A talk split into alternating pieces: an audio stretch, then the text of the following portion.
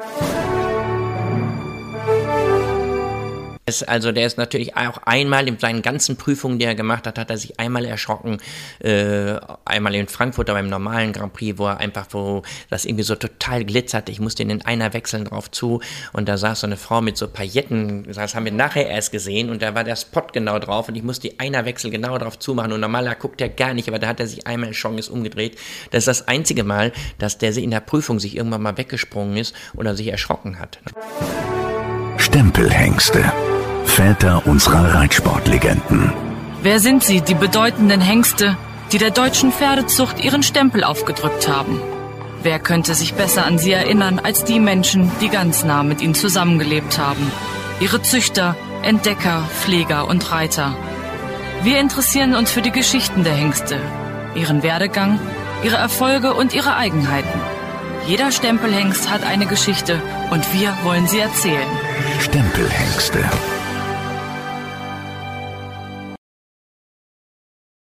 Hallo Ina. Hallo Lynn. Willkommen zu einer neuen Folge von unserem Stempelhengste Podcast.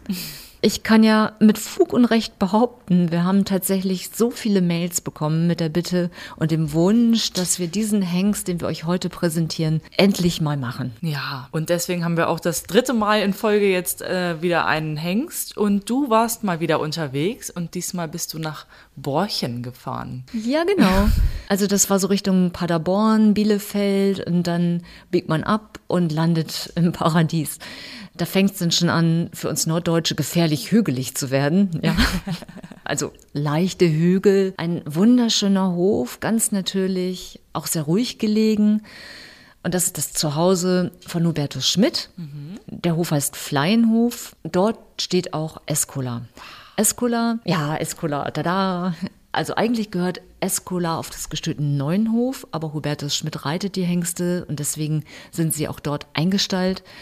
Und die haben auch eine EU-Besammlungsstation. Also mhm. im Grunde lebt Escola dort. Also der ganze Hof strahlt auch eine unglaubliche Ruhe und Gelassenheit aus. Alle waren ganz zufrieden in ihren Boxen. Ich habe Escola natürlich gleich dort besucht, bevor wir irgendwas gemacht haben. Und er stand da und ruhte und chillte und guckte mich so an. Ja, und äh, weißt du, was mir auch auffiel? Man kennt ja so Turnierpferde, ne? Die Mähne gehört kurz, ein ja, Handbreit, Handbreit unter Mähnenkamm. genau. Zum einen äh, ist sie ja meistens ein bisschen länger, aber die Hengste dort hatten so eine richtig schöne lange Mähne, so wie man das irgendwie eigentlich gar nicht mehr kennt. So Barbie-Pferd. Deswegen ich auch erstmal, ja, nicht der Friese schlechthin, aber Einfach natürliche lange Mähnen und lange Schweife. Ich weiß gar nicht, war einfach insgesamt eine Ruhe und Zufriedenheit in dem Stall, die fand ich klasse. Kein Gekrähe, kein Geschrei in dem Hengststall. Die standen alle da, waren freundlich, gechillt. Das klingt gut. Hubertus Schmidt sagte mir dann auch natürlich, das erzählt er auch gleich, dass sich das dann ändert, sobald Escola aus der Box hm. kommt, weil dann wird das so ein richtiger Hampel am ja. Puttstand. Genau, beißt mal hier rein, mal da rein und daddelt hier rum und darum. Typisch Hengst eben, aber in der Box war er die Ruhe selbst. Schön. Und du hast aber nicht nur mit Hubertus Schmidt geredet, sondern auch noch mit einem alten Bekannten sozusagen. Ja, mit Volker Hagemeister. Den habt ihr vielleicht schon gehört in unserer Donnerhall-Folge. Volker ist der Leiter der Hengstation auf dem gestützten Neuenhof, also den Besitzern, den all die tollen Hengste gehören, auch noch Estobar. Das ist ja der Vater von Escola. Der stand direkt in der Box gegenüber. Er gehört eigentlich zum gestörten Neuenhof, aber steht auch auf dem Flyenhof und wird gepflegt und gehegt von dem tollen Team rund um Hubertus Schmidt. Ja, ich würde sagen, Ina, dann hören wir doch gleich mal rein, oder? Wunderbar. Vielen Dank, dass ich eure Zeit stehlen darf. Bin ganz gespannt. Wir sind vorhin schon einmal durch den Stall gegangen und haben Escola besucht. Da steht er in seiner Box, super gechillt, ja, hielt gerade so einen dösenden Mittagsschlaf. Äh, wunderschön erhaben, aber auch sehr, ich sag mal, natürlich, glücklich, ausbalanciert, zufrieden. Und deswegen freue ich mich sehr. Vielen Dank. Ja, gerne. Herzlich willkommen. Ich habe tausend Fragen mitgebracht. Ähm, ja, und ich spreche heute mit Natürlich erstmal Hubertus Schmidt. Muss man gar nicht viel zu sagen. Der Reiter von Escola klingt so lapidar. Ich könnte wahrscheinlich jetzt eine Viertelstunde über dich sprechen und deine Erfolge und deine Historie. Aber dazu kommen wir gleich natürlich auch noch in Verbindung dann mit Escola und auch Volker Hagemeister. Volker, du bist Gestütsleiter auf dem Gestüt Neuenhof und kennst Escola im Grunde schon als Fohlen. Genau. Escola ist ja von Familie Schörner auf der Fohlenauktion in Handorf als Fohlen gekauft worden und zog dann in Niedecken ins Gestüt ein als Fohlen. Und da hast du ihn dann erlebt, ab Tag 1 eigentlich, als Absetzer. Ja, genau. Also das heißt nicht, nicht genau Tag 1. Ähm, ich habe in dem Jahr Familie Schörner ja kennengelernt. Ähm, da haben sich unsere Wege gekreuzt und so bin ich auch nachdem Escola dann ähm, abgesetzt wurde, auch das erste Mal in Niedecken auf Escola gestoßen, der dort im Laufstall stand. Ja. Und, und die Realität ist ja oft so, Winter, Laufstall, Jährlinge stehen alle zusammen, struppig, verwachsen. Ähm, ist die Escola schon da aufgefallen, oder? Ja, definitiv. Also auf ihn traf das sicherlich auch zu. Struppig, groß gewachsen. Also ähm, so klassisch, wie man sich das halt vorstellt, wenn sie, sage ich mal, so dem Fohlenfell entwachsen. Ähm, aber da war schon auch im Laufstall erkennbar, dass äh, hier ein besonderer besonderes Fohlen heranwächst, der halt auffiel durch unglaublich viel Präsenz und der alles im Griff hatte. Ah, das war, schon, war schon, er war Chef, genau. Also es war schon so, wie es im Endeffekt heute auch noch ist. Also ähm, er, er betritt den Raum und füllt ihn aus. Und mhm. das trifft auf Escola, finde ich, extrem zu. Und das war im Fohlenalter auch schon zu sehen. Ein, ein sehr neugieriges Fohlen, ähm, auch lebhaft, aber mit unglaublich viel Übersicht und absolut null Angst. Escola bedeutet ja Schüler, ist Spanisch. Genau. Ähm, wer hat ihm den Namen gegeben? Ähm, ich muss jetzt auch raten, aber zu 99,9 Prozent war es Sandra Schirner. Die ist verantwortlich für die Namen der Hengste federführend bei uns und ich bin sicher, der Name ist auch von ihr gewählt. Also er wuchs heran, fiel auf in der Hengstherde, war schon ein bisschen Chef im Ring und dann kam ja irgendwann die Ausbildung. Oder naja gut, man guckt ja erstmal, wenn die dann so zweieinhalbjährig genau, sind. Zweijährig ging es im Endeffekt los. Das große Bewegungspotenzial, das er im Fohlenalter hatte, das war auch zweijährig zu sehen. Ähm, eine unglaubliche Galoppade, aber eben auch ganz viel Trab, ein guter Schritt und viel Übersicht. Also letztendlich waren Schirners, als sie ihn das erste Mal als Fohlen gesehen haben, total überzeugt, nicht nur ein tolles Sportpferd zu haben, muss man dazu sagen, ist Escola ja auch ein Estobar-Sohn der ja auch unsere Station bereichert. Er kommt aus dem zweiten Jahrgang von Estobar. Damit war natürlich auch schon einmal mehr das Augenmerk auf dieses Fohlen gerichtet. Aber überzeugt hat er durch seine Erscheinung und durch die Bewegung, die er gezeigt hat. Und genau das ist zweijährig genauso gewesen. Er war auch groß schon. Das sollte ihm dann ja auch ein paar Monate später ein wenig zum Verhängnis werden, aber es stand ohne Zweifel fest, das ist ein ganz besonderes Pferd. Inwiefern zum Verhängnis werden? Er wurde dann auch ähm, vorbereitet für den Hengstmarkt und die Kör-Kommission befand ihn dann als potenziellen Vererber nicht gut genug. Er war ihnen zu schlaksig und dass das mal ein großer Vererber werden könnte, das sahen sie zu dem Zeitpunkt zumindest nicht. Was natürlich zu einer sehr großen Enttäuschung bei den Besitzern führte. Und es wurde dann weil man sich damit nicht ganz zufrieden geben wollte, auch nochmal ein zweiter Versuch an anderer Stelle gestartet. In Oldenburg? Nein, ähm, das war damals dann über Brandenburg. Wir haben als Hengststation einen sehr guten Draht ans Landgestüt Neustadt-Dosse immer schon gehabt. Und so haben wir da einmal unsere Fühler ausgestreckt und da hieß es seinerzeit aber auch, das hatten wir so ein bisschen über Dr. Müller inszeniert, der dann auch sagte, hm, ja, außergewöhnliche Bewegungen, ah, aber so als Hengst, hm, weiß ich nicht. Und so wurde dann das Unterfangen auch erstmal zurückgesteckt. Ähm, wer Familie Schörner kennt, weiß, zurückstecken heißt nicht aufgeben, sondern wir haben Anlauf einfach, nehmen. genau, wir haben einfach gesagt, dieses Pferd ist ein Ausnahmepferd, der wird jetzt einfach sportlich gefördert. So, er ist dann angeritten worden ich, ich musste einmal einen halben Schritt zurück, weil mich interessiert das. Wir wollen es ja genau wissen. Ich bin noch einmal beim Handling als Jungpferd. Wie war er da? Also war er gelehrig oder war er besonders widerspenstig? Musste man ihn immer im Blick behalten? Ich meine, im Umgang mit Hengsten sowieso, aber wie war er im Umgang in diesen ersten Ausbildungsmomenten? Also Halfterführigkeit, Anbinden, diese, diese, das kleine ABC, was man im Grunde macht mit den Pferden, wenn sie dann reinkommen aus der Aufzucht.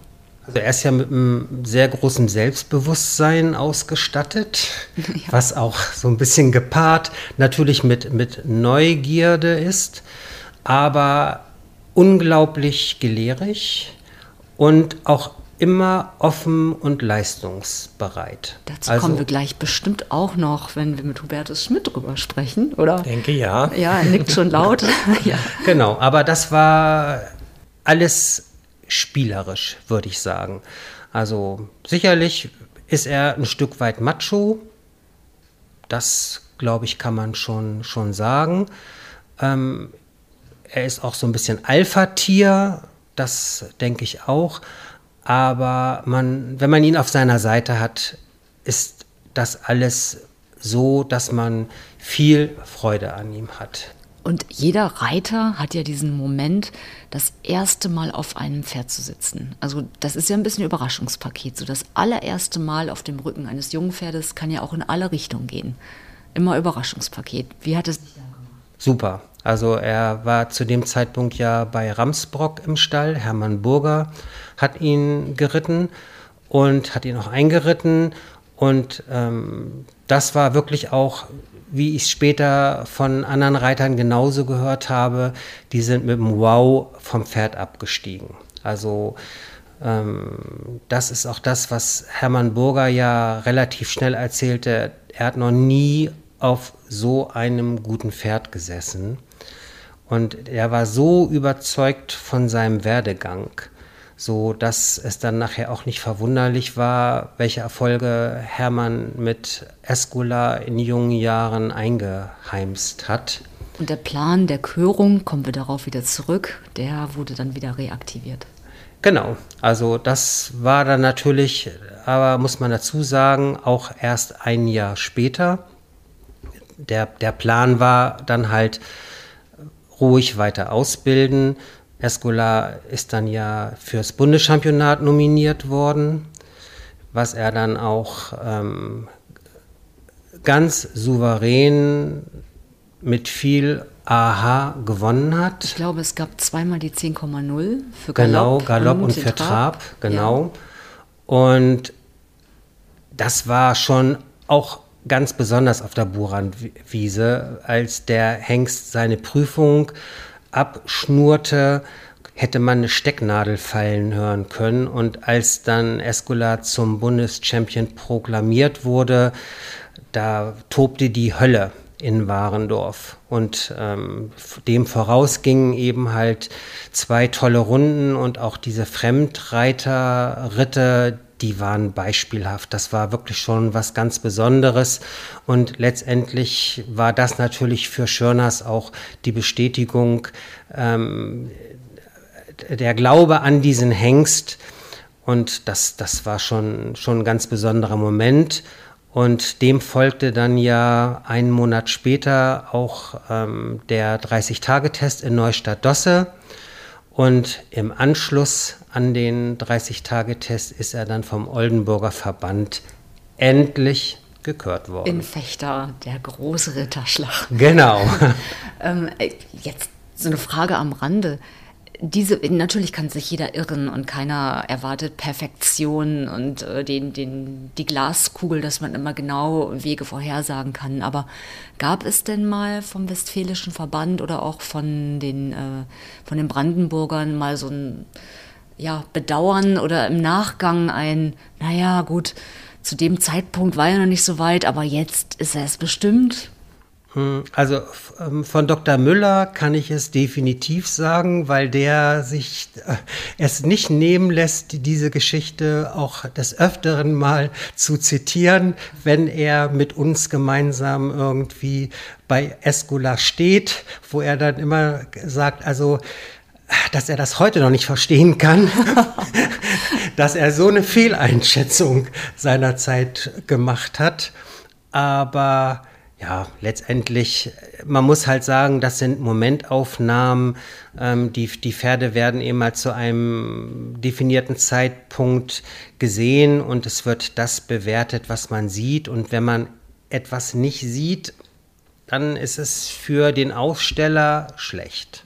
Richtig. Und es ist, und es ist ja auch nur menschlich, also an der Stelle auch sehr sympathisch, dass er im Nachgang das so sagt. Genau, ne? genau. Von daher Hut ab. Und jetzt Promotipp.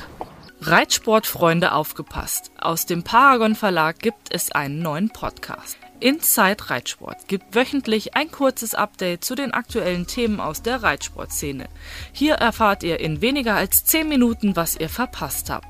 Eine frische Folge erscheint immer mittwochs um 16 Uhr, kostenlos überall, wo es Podcasts gibt. Den Link zum Podcast findet ihr in der Beschreibung zu dieser Folge.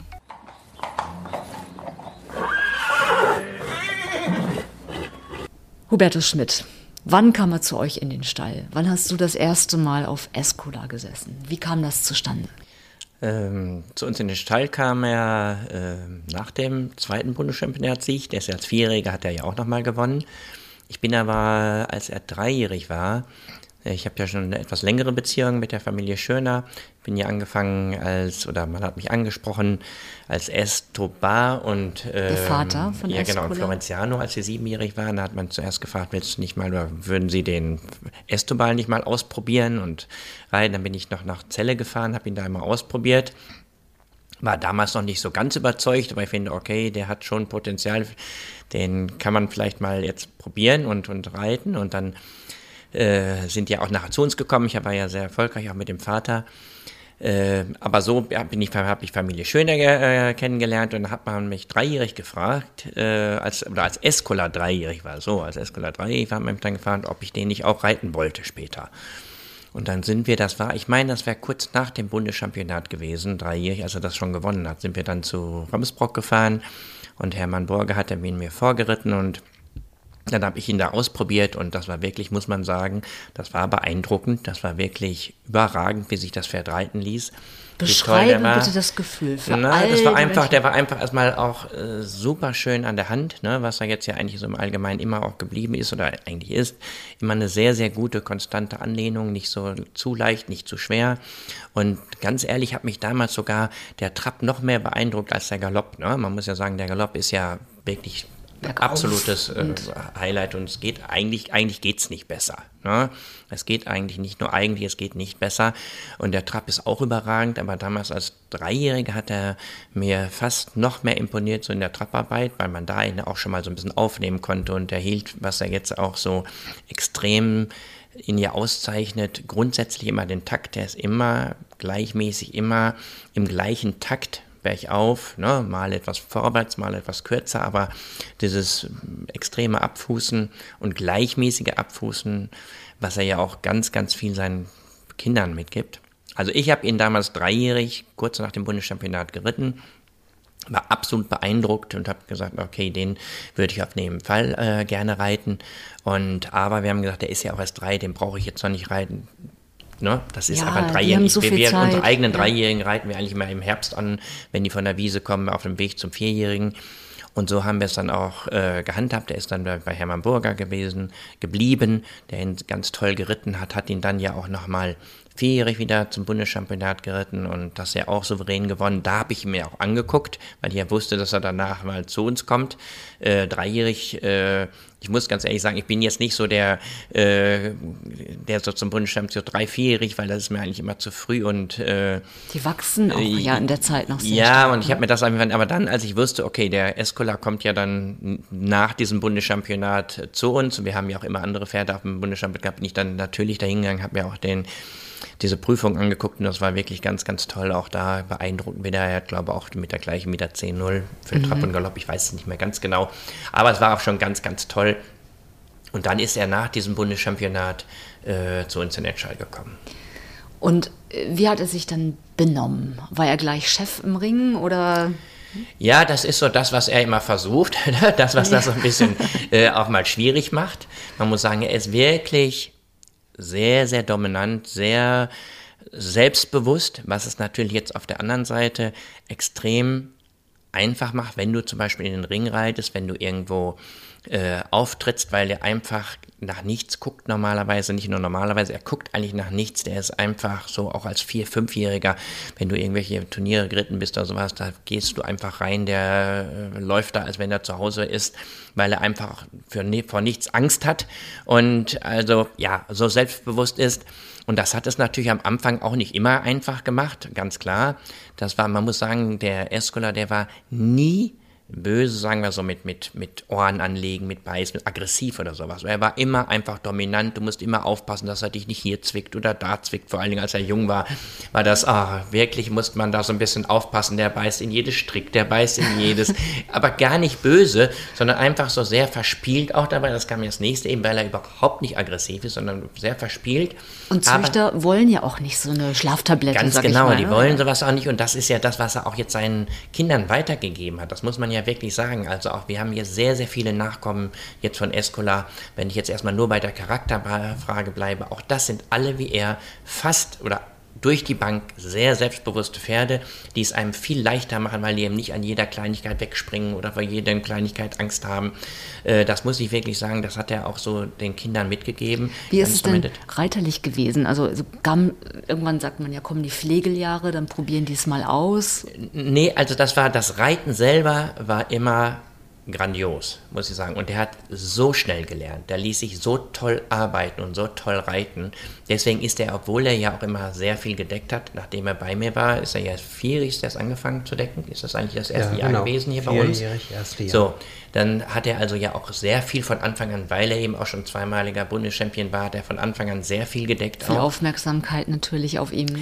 So, nein, und dann war es einfach auch so, dass ich natürlich auch in dieser Zeit, gerade das junge Pferd, nicht so viel arbeiten konnte und nicht so viel arbeitet habe. Ich habe ihn natürlich immer ein bisschen geritten, aber da, wo ich eigentlich wirklich richtig gearbeitet habe und ausgebildet habe, das war eigentlich immer quasi das halbe Jahr und noch nicht mal das halbe Jahr zwischen der Decksaison. Ja. Und dann hat er alles so souverän in diesem halben Jahr gelernt, mit einer Leichtigkeit und einer Spielerei, weil er einfach auch so begnadet ist in seiner Bewegung und seinem Bewegungsablauf, in so äh, diese Selbsthaltung, die er schon als junges Pferd hat, das Selbsttragen, dieser riesige Bergaufgalopp, der aber so äh, ausbalanciert schon immer war, auch als Dreijähriger. Und dann haben alle immer schon gesagt, boah, den kannst du ja nie versammeln, diese riesige Zehen geradeaus, wie will der mal eine Pirouette gehen? Und ich hatte ihn ja dreijährig ausprobiert und mir war ganz klar, dass das super einfach geht. Ne? Und so ist es auch immer gewesen. Und er hat eigentlich in diesem jeweils in einem, einem halben Jahr Ausbildung das gelernt, wo die andere immer ein ganzes Jahr für brauchen. Also hat er seinem, seinem Namen alle Ehre gemacht. Alle Ehre gemacht, ein Musterschüler, was man immer sehen muss. Er hatte schon seine Eigenheiten und seine Mucken, weil er eben halt auch ein sehr dominanter Hengst war, musste man immer sehen am Anfang, nicht unbedingt mit Stuten in der Halle, ganz am Anfang, jetzt ist das auch kein Problem. Du musst immer aufpassen, wenn du zum Turnier fuhrst und sind da irgendwelche Pferde auf der Weide und du musst da dicht dran vorbei, dann kam schon der Macho raus, dass er einfach abgelenkt war und ja, eben halt auch Hengst war. Und äh, aber bei der Arbeit und du hast drauf gesessen, du bist auf dem Abhalteplatz gewesen, du hast in Geritten gearbeitet, war der eigentlich immer, nicht eigentlich, er war immer total konzentriert und sehr, sehr angenehm und gut zu arbeiten. Sonst hätte er das auch, wie gesagt, neben seinem Fulltime-Job als Deckhengst, das halbe Jahr lang, gar nicht so. Er hat ja immer siebenjährig Nürnberger gewonnen und ne, ich weiß damals äh, als erstes mit der höchsten Note in Bad, äh, in Sascha bei Goslar äh, auf Ja, dem Turnier die mit über 80 Prozent das erste Mal, dass einer Nürnberger Ein Buschpokal, ist siebenjährig, dann achtjährig ist er äh, Louis d'Or gegangen, ne, neunjährig erste internationale Mhm. Die Grand Prix-Turniere. Finalprüfung, glaube ich, auch gewonnen. Die, die Im Finalprüfung hat er nicht gewonnen, da hatten wir auch so ein paar Miss-Sachen. Da musste er in einer Pia veräppeln, was natürlich dann auch Ja. ganz schwierig war, waren so kleinige Sachen. die Aber er war Finalqualifikation. Qualifikation Das hat er natürlich so. gewonnen, sonst wäre er nicht da gewesen. Genau. Ne? Hat er in Oldenburg auch sofort, das war seine erste. Ich weiß noch, ich bin im, äh, auch dann wieder spät erst, weil er ja in der Decksaison nicht so viel gegangen ist. Dann war das Oldenburg immer Ende Oktober, Anfang November. Und da ist er seine erste und einzige Quali gegangen, die er auch gleich mit 75 und 76, glaube gewonnen hat, diese äh, Quali Qualifikation zum Nürnberg, zum Louis d'Or, mit Piaf Passage natürlich. So. Und der hat alles trotz dieser Doppelbelastung so schnell gelernt und so einfach gelernt, äh, einschließlich Piaf Passage, äh, das war wirklich, als Ausbilder war das ein leichtes. Was gab es denn, also sicherlich ne, alles Highlights, aber Ja. gab es auch mal einen Tag, wo du gesagt hast, "Hm, heute kommt er wieder in den Stall? Eigentlich zu Hause eigentlich nie. Man musste schon sagen, wenn du hier auf dem Stall, das war immer schon speziell äh, Boxen auf den Reitturnieren, wo man aufstallt, da muss man schon aufpassen, dass man so ein bisschen eine kleine Eckbox hat, dass er nicht gerade Stuten gegenüber hat und so. Aber einfach nur aus diesem, ja, dominanten Hengst, da ist er schon, muss man da ihn schon ein bisschen speziell versuchen wir immer neben seine Box eine Tech-Box zu haben ne? und Ja. gegenüber dann möglichst eben natürlich nicht sofort Stuten in der Nähe, dass ich, das muss ich immer vorher gut managen. Das ist eigentlich das Einzige, wo man immer aufpassen muss, die ersten Wege durch diese ganzen Boxen zum äh, Abreiteplatz hin. So, Aber- das sind die Momente, wo man immer sagt, oh je, gut, wenn ich gleich erst drauf bin.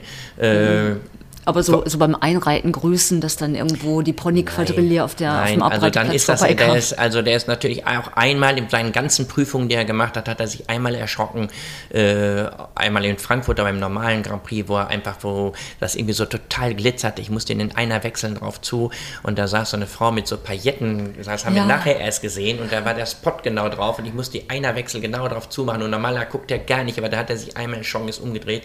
Das ist das einzige Mal, dass der in der Prüfung sich irgendwann mal weggesprungen ist oder sich erschrocken hat. ne? Und auch das ist ja verständlich. Und Gott Genau, sei Dank. und das kann ja immer, wollte ich gerade sagen, der ist ja ganz normal. Aber ansonsten wirklich, wenn du drauf sitzt und hast dann in der Arbeit oder in den Prüfungen, war das einfach und stehen bleiben, wo er stehen muss. Das ist das Gute, ja. Einreiten, halten, der steht wie ein Denkmal und du trabst an und äh, er trabt an und zieht richtig und Nein, das war eher als junges Pferd vor allen Dingen äh, immer dieses einfach dieser dominante Hengst, dass man aufpassen musste mit anderen Pferden, mit Stuten in der Nähe, was ja auch beim Deckhengst normal, normal ist. ist und ne? erwartet wird. Auch. Genau. Gibt es denn bestimmte Rituale bei den Turnieren? Ja, kann ich jetzt nicht richtig sagen, dass da Rituale gibt. Auch da versuchen wir immer so ein bisschen den Applaus von zu Hause äh, äh, weiterzumachen. Zum Beispiel auch geht er da ganz früh morgens, wenn es noch richtig ruhig ist. Und es gibt ja immer Stellen, wo man auch longieren darf. Auch da ist die Britalina, ich habe das eben schon mal erwähnt, die wirklich einen außergewöhnlich guten Job mit diesem Hengstmarkt macht. Auch da geht sie sehr früh morgens los, lässt den schon mal so ein bisschen abjoggen an, äh, äh, am Halfter, was ihm richtig gut tut. Und ja, na, entscheidend ist nachher, was rauskommt. Und da muss man wirklich sagen, da ist er ja auch ein wirklich so ein beeindruckender Hengst. Äh, es gibt ja viele gute Dressurpferde mit vielen guten Leistungen. Trotzdem spürt man das und merkt man das auch immer, dass das nochmal was Besonderes ist. Ne? Und wir sind ja auch schon einige Prüfungen wo es auch schon mal Standing Ovations gab und ich erinnere mich noch an das Finale siebenjährig, wo er dann da ähm, im Finale in dieser Kür noch gegangen ist. Die Leute haben getobt wie sonst was und äh, auch einige Hengstschauen, das muss man ja auch sagen, das ist ja sonst normal das Ritual, da werden ja immer vorwärts und dann im starken Trab raus äh, aus der Halle. Ja, die letzte und ich, Gerade, ich ja. mag das immer gar nicht, weil ich das, und dann reite ich ganz normal, was ich sonst auch reite. Und das, das beeindruckt. Ich muss dann nicht irgendwelche wilden Sachen machen. Also ich, der macht seine Pierre Passage, sein Grand Prix. Und dann kann ich da noch mal einmal richtig natürlich mit einer Hand ganz toll außen rumreiten oder tolle Einerwechsel reiten. Aber dann bedanke ich mich, pariert durch. Dann reiten wir am langen Zügel noch eine Runde Schritt und aus der Halle raus. Und dann toben die Leute, stehen auf und ja, weil das einfach auch beeindruckend ist, dass der einfach sich bewegt, wie so auch bei seiner Größe eine Feder und so im, so beeindruckend, dass es auch Gänsehaut gibt. Und dann parierst du durch zum Schritt und lässt ihn am langen Zügel aus der Halle rausgehen. Und der schreitet ganz ruhig daher und die Leute sind auch einfach davon fasziniert, ne, dass das eben auch geht. Ja, ich habe Gänsehaut. Und er hat diese ja. Ausstrahlung auch schon in ja. der Box. Ich stand ja vorhin ja. kurz davor und es passiert einfach irgendwas. Ich weiß nicht, ich kann das gar nicht beschreiben. Also ich, ich finde auch Gänsehaut ist da ein, ein ganz tolles Stichwort, weil das begleitet selbst mich auch ähm, über diese vielen Jahre immer wieder. Und ähm, Frankfurt ist noch ein weiteres gutes Stichwort. Da habe ich so mal Gänsehaut in Ekstase wirklich erlebt. Da war Escola ja nur Zweiter beim Nürnberger Burgpokal und dann kam die Siegerehrung und dann kam der Auftritt von Escola und die Halle stand Kopf. Ich stand, werde ich nie vergessen, ich stand in der Nähe vom VIP-Bereich auf so einer Holz, auf so einem Holzboden. Mein Körper hat so vibriert, dass ich meine Gänsehaut kaum mehr wahrgenommen habe. Also wirklich, also die Halle hat getobt, das war eine unglaubliche Atmosphäre und, und diese Atmosphäre ist, ist, ist halt keine Eintagsfliege, sondern man erlebt sie selbst auch bei Hengstschauen. Da erinnere ich mich auch zum Beispiel, das fand ich auch sensationell, Hannoveraner Privathengstschau in Pferden. Wir waren Abschlussbild. Äh, auf der einen Seite freut man sich immer, weil man, weil, weil man weiß, das ist ein Stück Wertschätzung, wenn man so das krönende Abschlussbild stellen darf, hat aber auch die Angst, wie viele Leute werden vor dem letzten Schaubild schon zum Auto gerannt sein, weil das eben halt ähm, auch so Uso ist, leider. Und dann kam der Auftritt von Escola und die Halle war bis auf den letzten Platz weiter voll besetzt. Und das weiß ich auch noch, das ist auch etwas, was Hubertus in der Szene neu eingeführt hat, auch sicherlich einmalig. Es wird nicht im starken Trab rausgeritten, sondern es wird Grußaufstellung genommen und im Schritt die Bahn verlassen. Das, genau, das ja. ist wirklich ein Moment, der auch bei mir immer wieder Gänsehaut erzeugt, weil wenn man in die Augen der Leute guckt, wie begeistert und mitgerissen die sind, das sind Emotionen, die mit Escola in Verbindung stehen, die ihn in meinen Augen auch wirklich einzigartig machen, weil ich das selten erlebt habe, dass ein Hengst bei Leuten wirklich so viel Begeisterung erzeugen kann. Und nicht nur, dass Leute über ein, zwei Jahre ihr Geld zusammensparen, um die Decktaxe von Escula bezahlen zu können. Nein, es sind die, die Auftritte in der Öffentlichkeit, die diesen Hengst irgendwie immer in den Fokus rücken und die aufzeigen, dass dieser Hengst wirklich etwas ganz Besonderes ist. Und das eben halt, wir sitzen heute hier, Escola ist zwölf Jahre alt, also die Geschichte ist auch noch lange nicht zu Ende, aber man muss eben halt wirklich sagen, ähm, der Hengst ist ein Ausnahmehengst, er ist ein Ausnahmevererber, er ist ein Ver ein Ausnahmesportler und er weckt Tag für Tag irgendwo Emotionen. Und ich finde, das ist ein besonderes Geschenk für uns. Und ja, in den Zeiten, wo der Pferdesport auch häufig so ähm, im Verruf ist, wo man meint, man muss sich rechtfertigen für Dinge und dann ist es schön, wenn man so viel Leichtigkeit spürt. Und das finde ich ist etwas, was ich irgendwo immer mit Escola in Verbindung bringe. Schön zusammengefasst. Er steht ja hier schräg gegenüber von seinem Vater, den du ja auch reitest. Gibt es Parallelen? Ja, also den geritten hab. Estobar ist jetzt momentan wird er nicht mehr gearbeitet. Aber ja, es gibt äh, die Parallelen eben auch. Das hat er nämlich vom Estobar gelernt, diese Unerschrockenheit, dieses der Estobar war da, also genial, muss ich wirklich sagen. Der guckte ja nach gar nichts. Da konnte passieren, was wollte, der guckte nach nichts. Ich kann mich auch mit ihm erinnern, er war im Finale vom Louis-D'Or äh, als Neunjähriger oder Achtjähriger in, in Frankfurt und ich war der Erste jetzt, der dann nach dieser Gala, nach dem Springen, dann abends ist das ja immer das Finale, Und während ich abreiten musste, die hatten sich verspätet, da wurden die Hindernisse rausgefahren, oh die, die neuen Tribünen, äh, die neuen äh, Dressurviereckreihen und alles. Und ich war, es gab nicht eine fünf Minuten, wo ich hätte dieses Abreiteplatz für mich gehabt. Aber ich bin einer Wechsel zwischen diesen zwei fahrenden äh, Hinderniswagen durchgeritten. Ich habe meine Pirouetten um die, äh, um die Autos gedreht und Estobar interessiert das alles gar nicht. Ich hätte kein anderes Pferd in diesem Chaos abreiten können. Ne? Aber der war einfach, und das war Estobar. Und das gibt er auch, und das hat er eben zum Beispiel seinem Vater mitgegeben. Ne?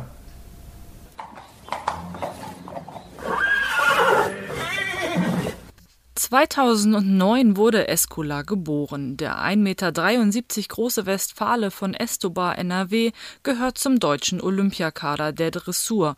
Aktuell ist er das einzige Mitglied, das gleichzeitig im Deckeinsatz ist. Der Hengst gehört dem Gestüt Neuenhof und ist aktuell bei seinem Reiter Huberto Schmidt auf dem Fleinhof. 2012 erhielt Escola die Körung in Fechter. Der Braune wurde 2012 und 2013 unter Hermann Burger Bundeschampion und ist bis heute mit Hubertus Schmidt im Sattel siegreich in Grand Prix und Grand Prix Spezial. Zu seinen Nachkommen zählen 27 gekörte Söhne und 85 eingetragene Zuchtstuten, davon 33 mit Staatsprämie. Die Lebendgewinnsumme seiner Nachkommen beläuft sich auf über 31.500 Euro.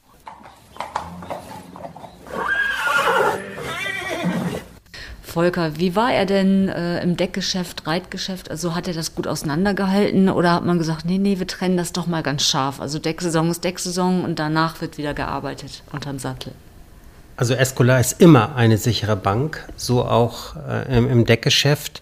Das war von Anfang an schon so. Er hat seine erste De Decksaison ja in Riesenbeck bei Ludger Werber auf der Station absolviert. Das war bewusst gewählt weil ähm, er auch zu dem Zeitpunkt mal ein paar Monate Pause haben sollte. Und ich finde, auch das ist sehr erwähnenswert, weil nachdem er ja nun dreijährig so durchgestartet war und nach dem Bundeschampionat nun gleich ähm, den Veranlagungstest hatte und dann kam ja auch schon im Januar erste Hengstschauen, sollte er bewusst ein paar Monate Pause haben und die verbrachte er in Riesenbeck, wo er auch dann nicht geritten wurde, sondern fürs Bundeschampionat nur kurz vorher angeschoben wurde.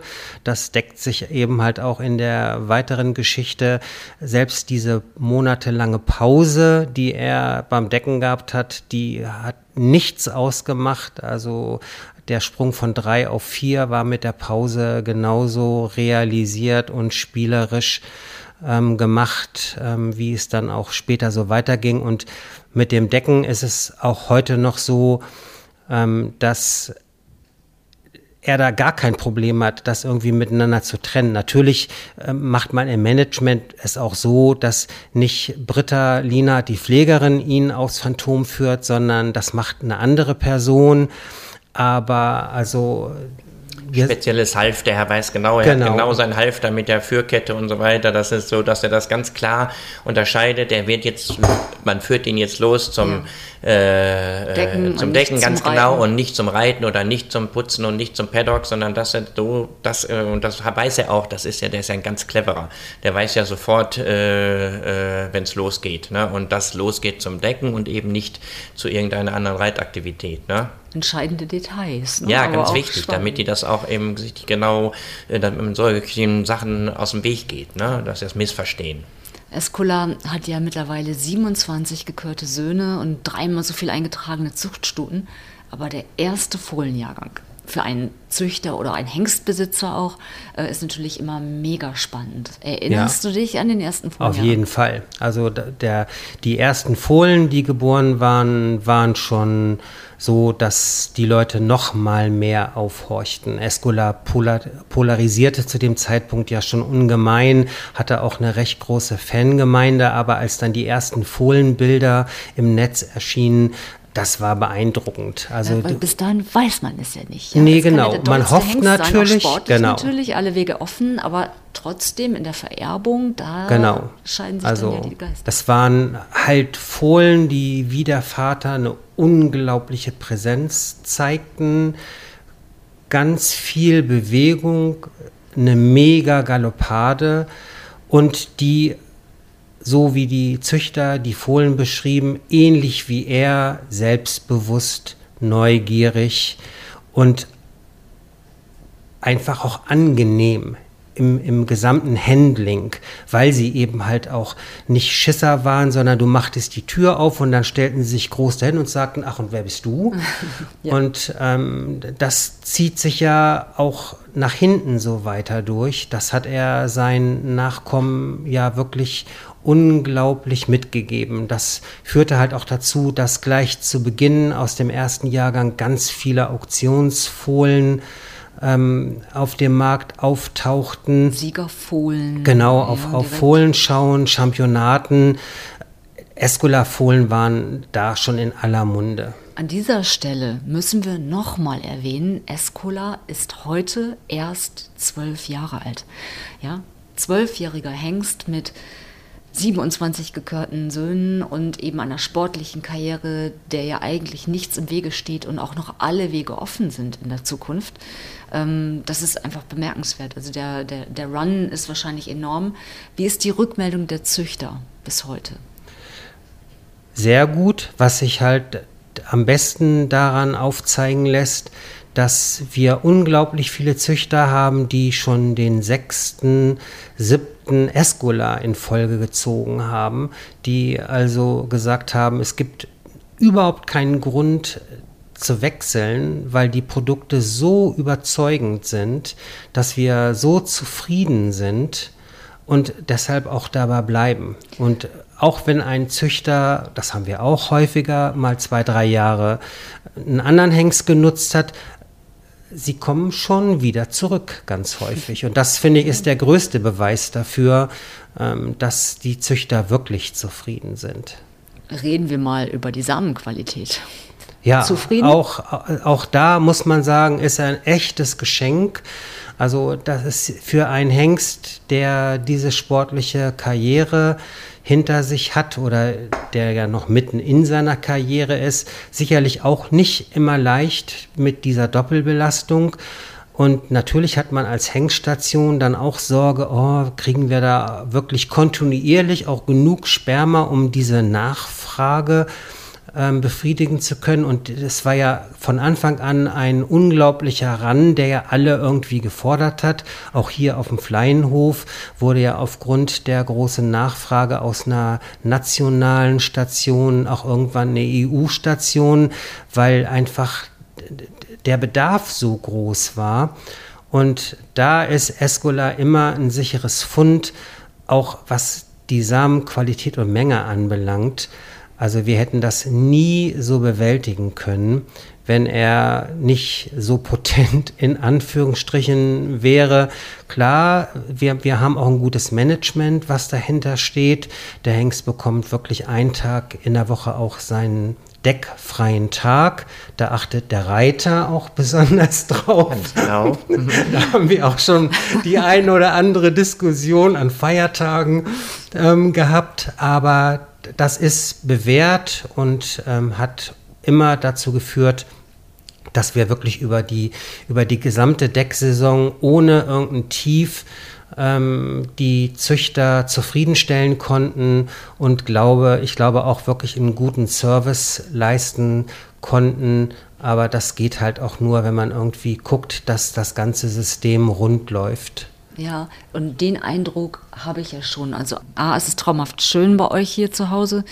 Und ähm, wenn wir mal über Abläufe sprechen, über Routinen, wie sieht der Alltag aus von Escola? Ich möchte einmal noch, mal, einmal noch ganz kurz zurückkommen auf diese äh, Nachzucht, auf, auf, auf, die Nachzucht, auf die Nachzucht in jungen Jahren, weil natürlich habe ich auch Fohlen ein bisschen von Escola gesehen. Ich bin, das muss man dazu sagen, wir haben jetzt zwar eine Deckstation, mein Vater war schon jahrelang ein ganz guter Züchter mit internationalen Grand Prix und Sprintpferden, aber ich war eigentlich nie, ganz ehrlich gesagt, so züchterisch so interessiert.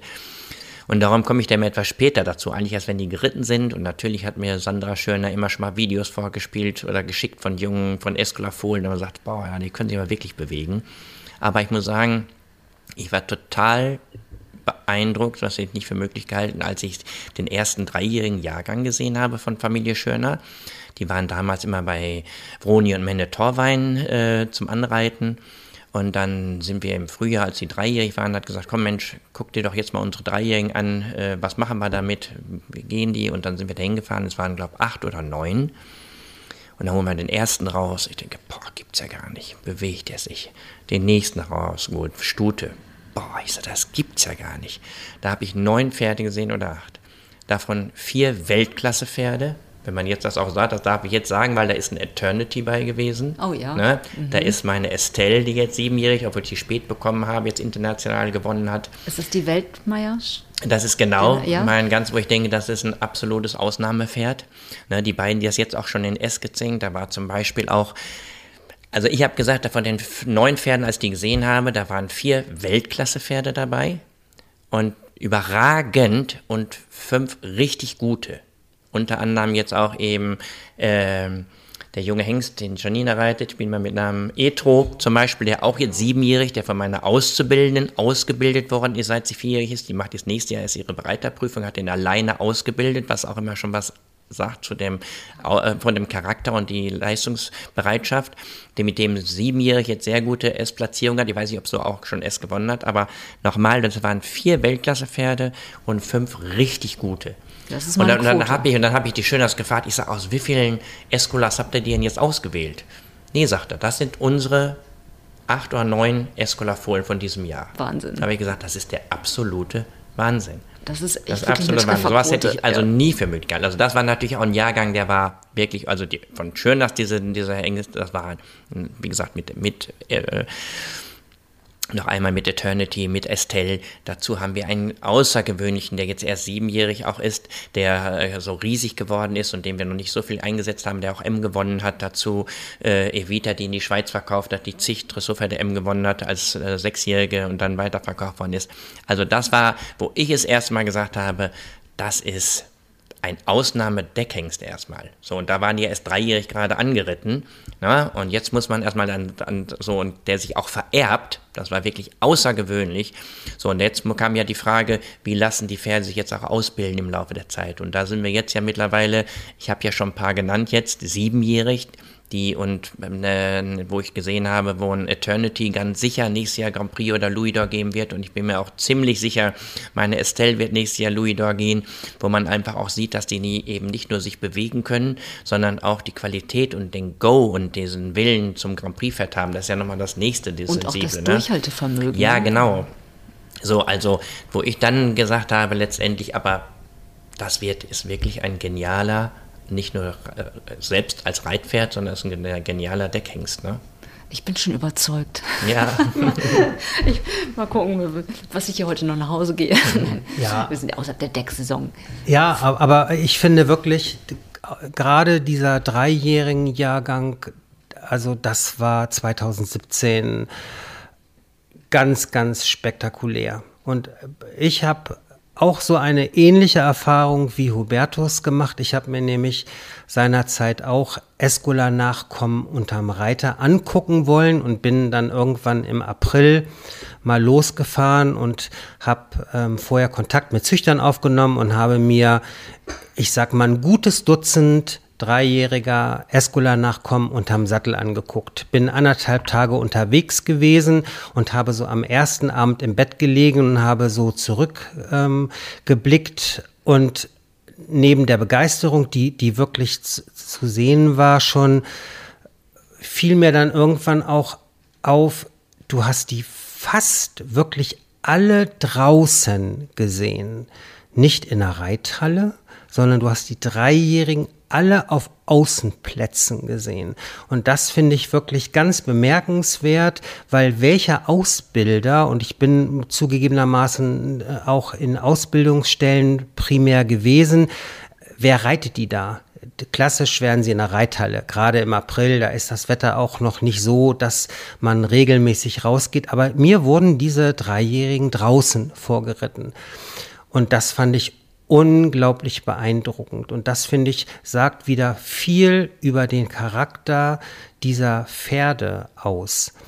Und das war dann am Ende der Saison in Warendorf beim Bundeschampionat dann ja letztendlich mit einer Superlative versehen, denn nach dem Bundeschampionat sprach man vom Escola Festival.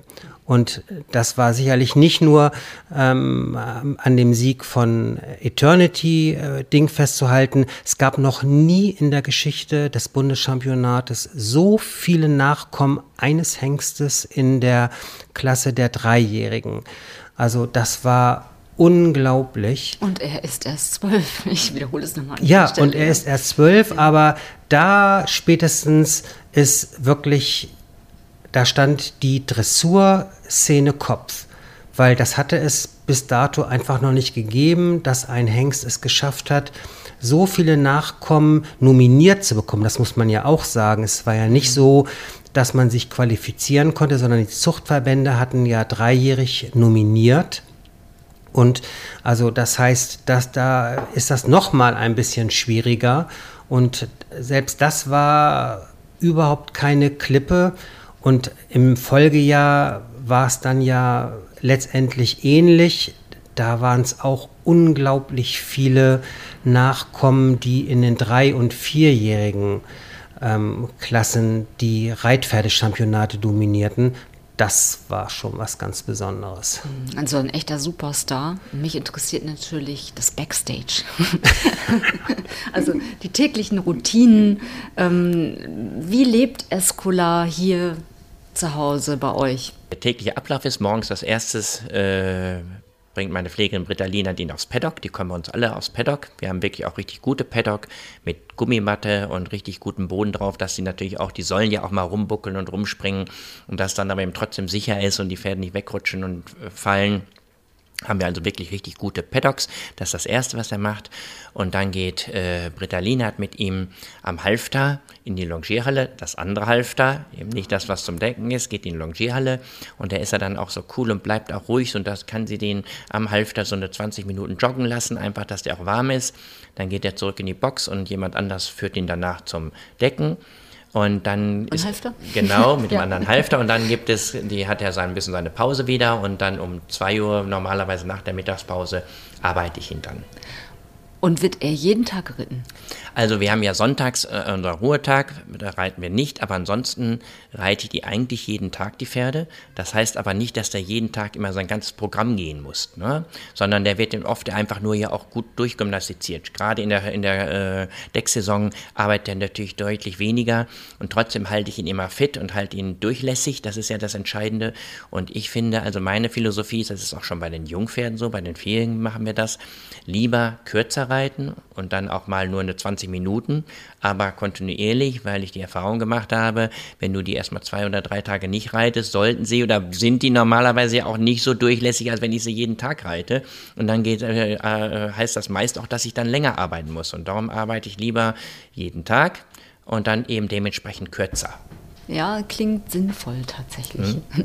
Und ähm, gut, bei der Arbeit, da hast du ihn ja schon beschrieben, als Musterschüler, ja. vorbildlich. Gibt es trotzdem irgendetwas, was ihm die Laune verdirbt? Eigentlich nicht so richtig. Er frisst natürlich gerne, du musst ihn nicht unbedingt dann beim Fressen stören und rausnehmen ne, und an die Seite nehmen, wie das so üblich ist.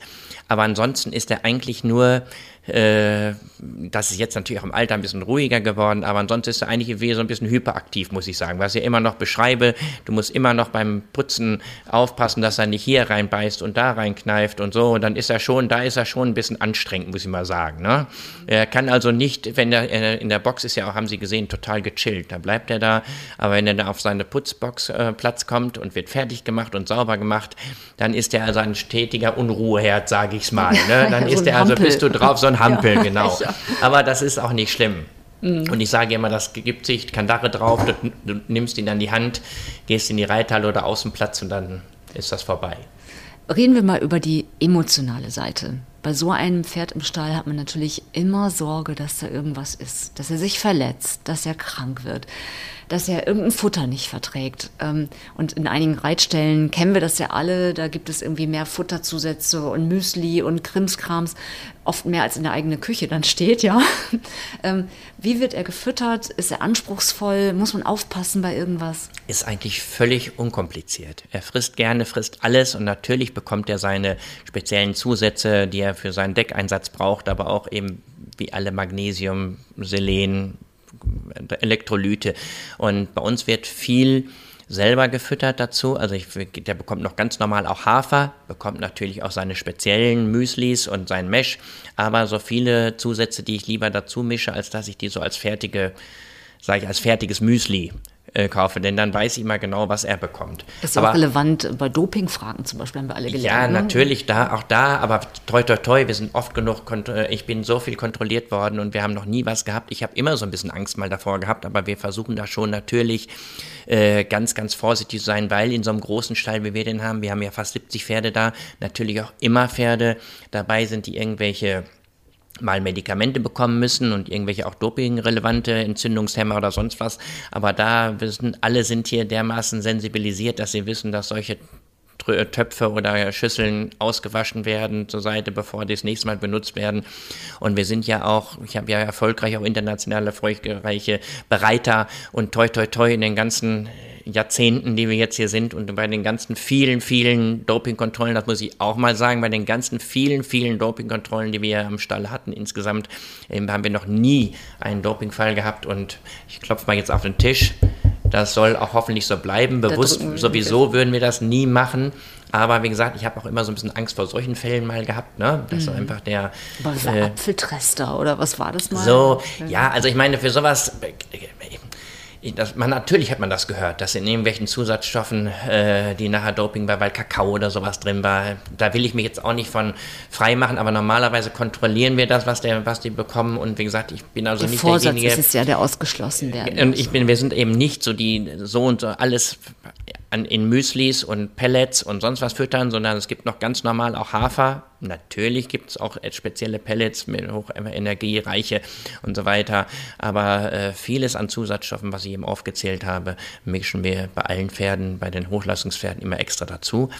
Und nein, da ist der einfach, das ist ja einfach ein sehr, sehr unkompliziertes Pferd auch natürlich, Sie haben das angesprochen, hat man immer Angst, kommt mal eine Verletzung oder sowas.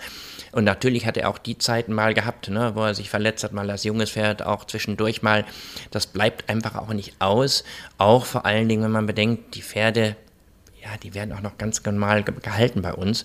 Und so ein Pferd mit so einem Bewegungspotenzial, dass da auch mal eine Verletzung äh, entsteht, das ist einfach so. Und das sind ja die Hochleistungssportler. Ich glaube, das kennt jeder Hobbyjogger. Ja, ja das sind die Hochleistungssportler. ja. Und dass da mal vielleicht eine leichte Zerrung hier oder da gibt, wenn einer dermaßen galoppieren und traben kann, äh, das ist, bleibt einfach auch nicht aus. Aber toi, toi, toi, im Großen und Ganzen sind wir ja sehr von Verletzungen verschont geblieben. Also, äh, Nein, es kann so weitergehen. Welche Träume hast du mit Escola?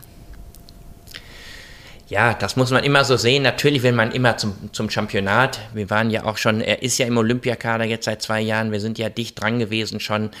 Äh, aber man muss natürlich auch sagen, im Moment ist es einfach so, dass er der Einzige ist, der in diesem Olympiakader zum Beispiel ist auf ganz hohem Niveau, der so eine Doppelbelastung hat. Ne? Und darum ich hoffe natürlich immer, dass wir nochmal wieder den nächsten Schritt machen, aber wir sind ja auch schon ganz schön weit gekommen. Und natürlich äh, träumt man davon, dass man auch irgendwann vielleicht auch mit ihm jetzt noch den äh, Schritt in die Mannschaft macht. Und er ist erst zwölf Jahre alt. Ja. das betonen wir an dieser ja, Stelle gleich nochmal. Genau. Ja, genau. Er hat ja wirklich, ja, wir haben ja noch viel Zeit und äh, natürlich wird auch in der Routine und sowas alles ein bisschen einfacher, bekommt noch mehr Kraft und ja, wir hoffen natürlich, dass die Entwicklung hier noch nicht abgeschlossen ist, sondern dass es noch weitergeht. Und wir haben ja auch jetzt schon Prüfungen gehabt, wie äh, das letzte Mal Stuttgart mit 78 Prozent äh, und trotz kleiner Patzer so, also dass da also vielleicht wirklich mal diese 80 Prozent noch zu knacken sind. Da wollen wir mal darauf hinarbeiten und warten wir mal ab. Das sieht doch alles sehr gut aus und wir drücken auf jeden Fall ganz fest die Daumen. Der größte Albtraum eines Reiters ist das Wort Verkauf. War das jemals ein Thema? Also da hat mich äh, Sandra Schöner vor allen Dingen immer äh, äh, beruhigt und hat gesagt, der wird niemals verkauft. Und ich kann mir das auch gut vorstellen, auch einfach, natürlich ist es immer so, wenn die Pferde auf dem Niveau gehen und so toll sind, dass dann natürlich auch Begehrlichkeiten entstehen, dass viel Geld geboten wird. Aber da muss man auf der anderen Seite, was vielleicht für mich als Reiter eben so ein bisschen Belastung ist, dass er auch immer deckt, ist natürlich hier der große Vorteil, dass er hier natürlich auch zum Glück sehr viel ein Großverdiener ist, das muss man, kann man ja auch mit Stolz sagen, ein Großverdiener ist und von daher äh, man sagen muss, warum soll ich so einen verkaufen? Ne, der sich so vererbt und der so auch im hohen Alter ja hoffentlich noch auch für die Besitzer äh, es äh, äh, wettmacht, dass sie ihn eben jetzt nicht, äh, wo Begehrlichkeiten entstanden sind, verkauft haben. Und auch da ist er ja Doppelverdiener. Ne? Seine eigene Lebensgewinnsumme liegt bei knapp 50.000 und über die ja. Deckeinsätze können wir nur orakeln, aber ja. er wird sein Hafer verdienen, denke ja, ich. Auf jeden Fall. Vielen, vielen Dank für die Zeit. Ich wünsche euch ganz viel Glück, euch als Paar vor allen Dingen Gesundheit, äh, Erfolge, olympisches Gold, ja, von Herzen wünschen wir es. Und Volker, euch für den täglichen Deckeinsatz natürlich, dass ihr dort einen echten, der ist es schon ein Stempelhengst, aber wir betonen an dieser Stelle mit erst zwölf Jahren, auch da eine Bilderbuchkarriere noch vor sich hat. Alles Gute. Dankeschön. Vielen Dank, Vielen Dank für die Zeit.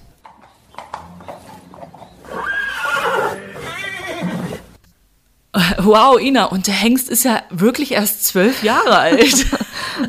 ja, das war so ein bisschen der rote Faden, aber tatsächlich ist es beeindruckend, wirklich. Ich meine, mit zwölf ja. Jahren 27 gekörte Söhne, Eigengewinnsumme von fast 50.000 Euro. Mhm. Und es ist ja eigentlich, ist sein Weg ja noch in alle Richtungen offen. Er hat ja fast schon alles gewonnen. Gut, das olympische Gold, der Traum, da drücken wir natürlich ganz fest die Daumen. Aber auch das ist natürlich alles möglich. Ja, ich wollte gerade sagen, wenn äh, Olympia in Paris ist, dann ist der Hengst ja immer noch im besten Alter, da nochmal voll abzuliefern, wenn toi toi toi alles gut geht. Ja, ich drücke den wirklich ganz, ganz ja. fest die Daumen. Das war ein großartiger Nachmittag.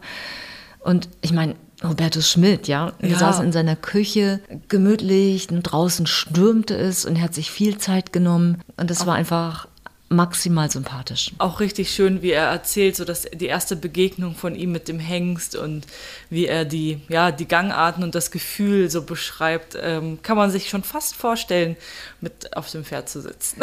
Und endlos dankbar bin ich auch immer Volker Hagemeister. Volker, wie er Pferde wahrnimmt, wie er das auch so erzählt. Ich könnte ihm stundenlang zuhören und man merkt einfach bei Volker, auch bei Hubertus Schmidt natürlich, das ist einfach deren Lebensinhalt, deren tiefste ja. Überzeugung, Passion. Ja, das sind Menschen, die nicht fünf Grade sein lassen. Das beeindruckt mhm. mich immer am meisten. Also Menschen, die einfach ja im Detail stecken und das Pferd in ihrer Ganzheit sehen, ja? Weißt du, was ich meine? Ja. So, ja, ja, ich weiß genau, was du meinst. Und die sind ja jeden Tag tausend Pferde. Das hat mich einfach ja. sehr beeindruckt. Es war ein toller Tag. Ja, schön. Dann ähm, ja, wo es für uns als nächstes hingeht, da wollten wir euch gerne, euch Zuhörer gerne mal mit ins Boot holen und schreibt uns doch gerne eure Vorschläge, welche Hengste oder welche Familien ihr euch von uns mal wünschen würdet, im Porträt zu hören. Und ähm, schickt uns dazu am besten eine E-Mail an podcast.paragon-verlag.de. Vielen Dank dafür. Genau. Und, und bis dahin folgt unserem Kanal und ähm, bleibt gesund. Bis dann. Ciao. Bis dann. Tschüss. Stempelhengste. Väter unserer Reitsportlegenden.